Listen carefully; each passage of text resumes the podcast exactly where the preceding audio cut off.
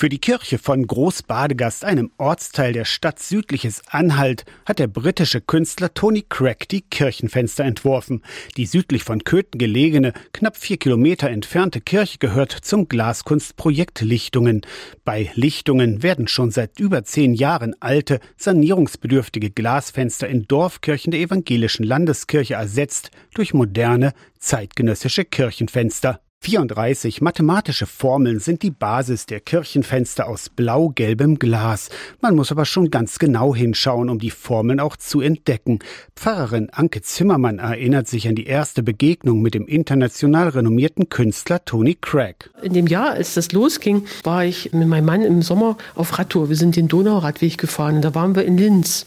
Und da gibt's eine Kunsthalle und da steht ein großes Objekt von Tony Craig. Und dann kam der dann plötzlich auch. Das war schon äh, ja, und der will bei mir was machen. Der steht da in so einer internationalen Kunsthalle.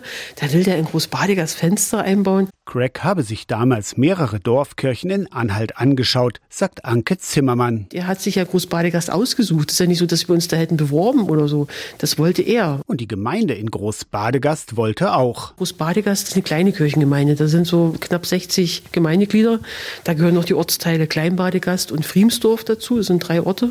Die stehen auch hinter ihrer Kirche. Die finden das Projekt so toll und das merkt man auch. Also selbst ältere Frauen mit 86 Jahren sagen, also ich möchte noch erleben, dass diese Kirche fertig wird und da auch ganz engagiert Werbung für ihre Kirche macht. Das ist toll in Großbadegast. Inzwischen sind die Fenster eingebaut. Auch die Trennwand zur Winterkirche im Inneren wurde letztes Jahr fertig. Für die Winterkirche fehlen jetzt noch Stühle. Deshalb sucht die Gemeinde Stuhlpaten, um 20 Stühle anzuschaffen. Ein Stuhl kostet 265 Euro. Für sieben Stühle haben sich schon Patinnen oder Paten gefunden.